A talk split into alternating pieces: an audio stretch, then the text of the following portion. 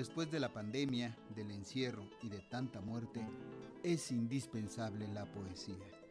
Esto lo afirma la poeta, narradora y traductora mexicana María Baranda, quien ofrecerá el ciclo de charlas Poesía, Primeras Letras, como parte de un proyecto de divulgación desarrollado por la Fundación para las Letras Mexicanas a través de la Casa Estudio 100 Años de Soledad y saludamos con mucho gusto a María Baranda a través de la línea telefónica. María, ¿cómo está? Buenos días. Hola, ¿qué tal? Buenos días a todos.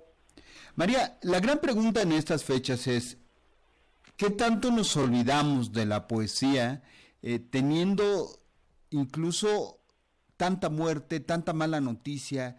¿Cómo, fue, ¿Cómo cree que haya sido la relación de los lectores con un género como la poesía? Yo creo que la poesía salva siempre. Es una orilla a la cual nos podemos acercar, sobre todo en estos tiempos en que han sido tan difíciles y tan abismales para todos nosotros y que la poesía puede ser ese momento de vínculo para estar mejor con nosotros mismos. ¿Ha sido difícil? ¿Nos puede cambiar la palabra poética? Yo creo que la palabra poética es revolucionaria, que completamente nos cambia, nos hace estar más asombrados o más cuestionados también en este mundo. ¿Cómo surge la iniciativa de este ciclo, María?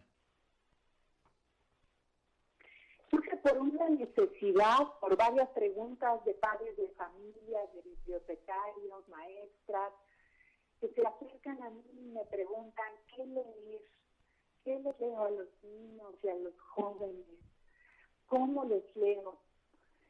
Y a partir de todos ellos es que hicimos este ciclo en la Casa Estudios 100 años de soledad.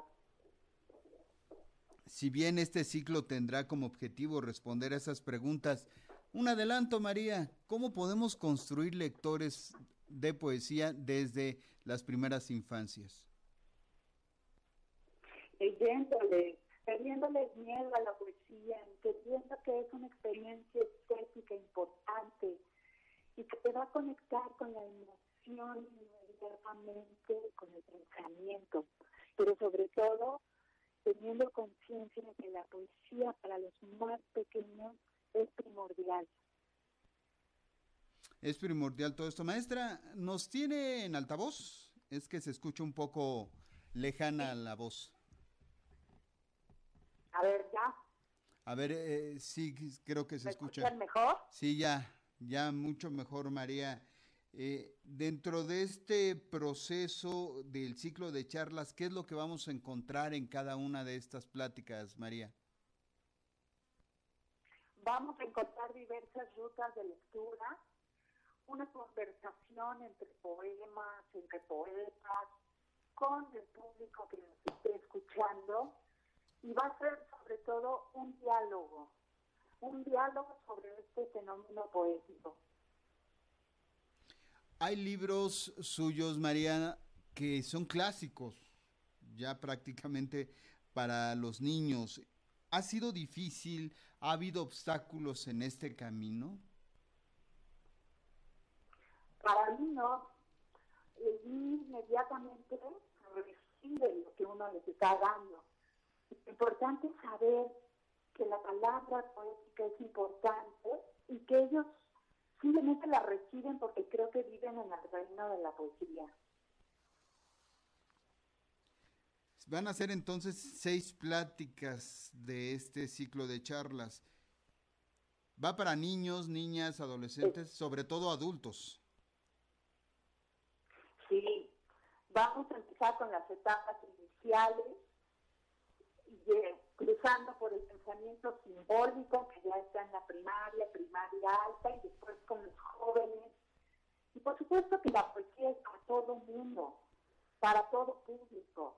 Lo, muchas veces lo que yo puedo leer, lo pueden leer un niño simplemente por la sonoridad que tiene la poesía.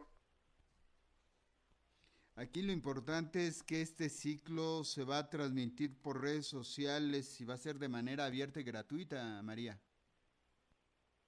Eso es importantísimo, porque lo único que tienen que hacer es conectarse a, la Casa Estudio 100 años de soledad y entrar ahí los sábados, los estoy esperando.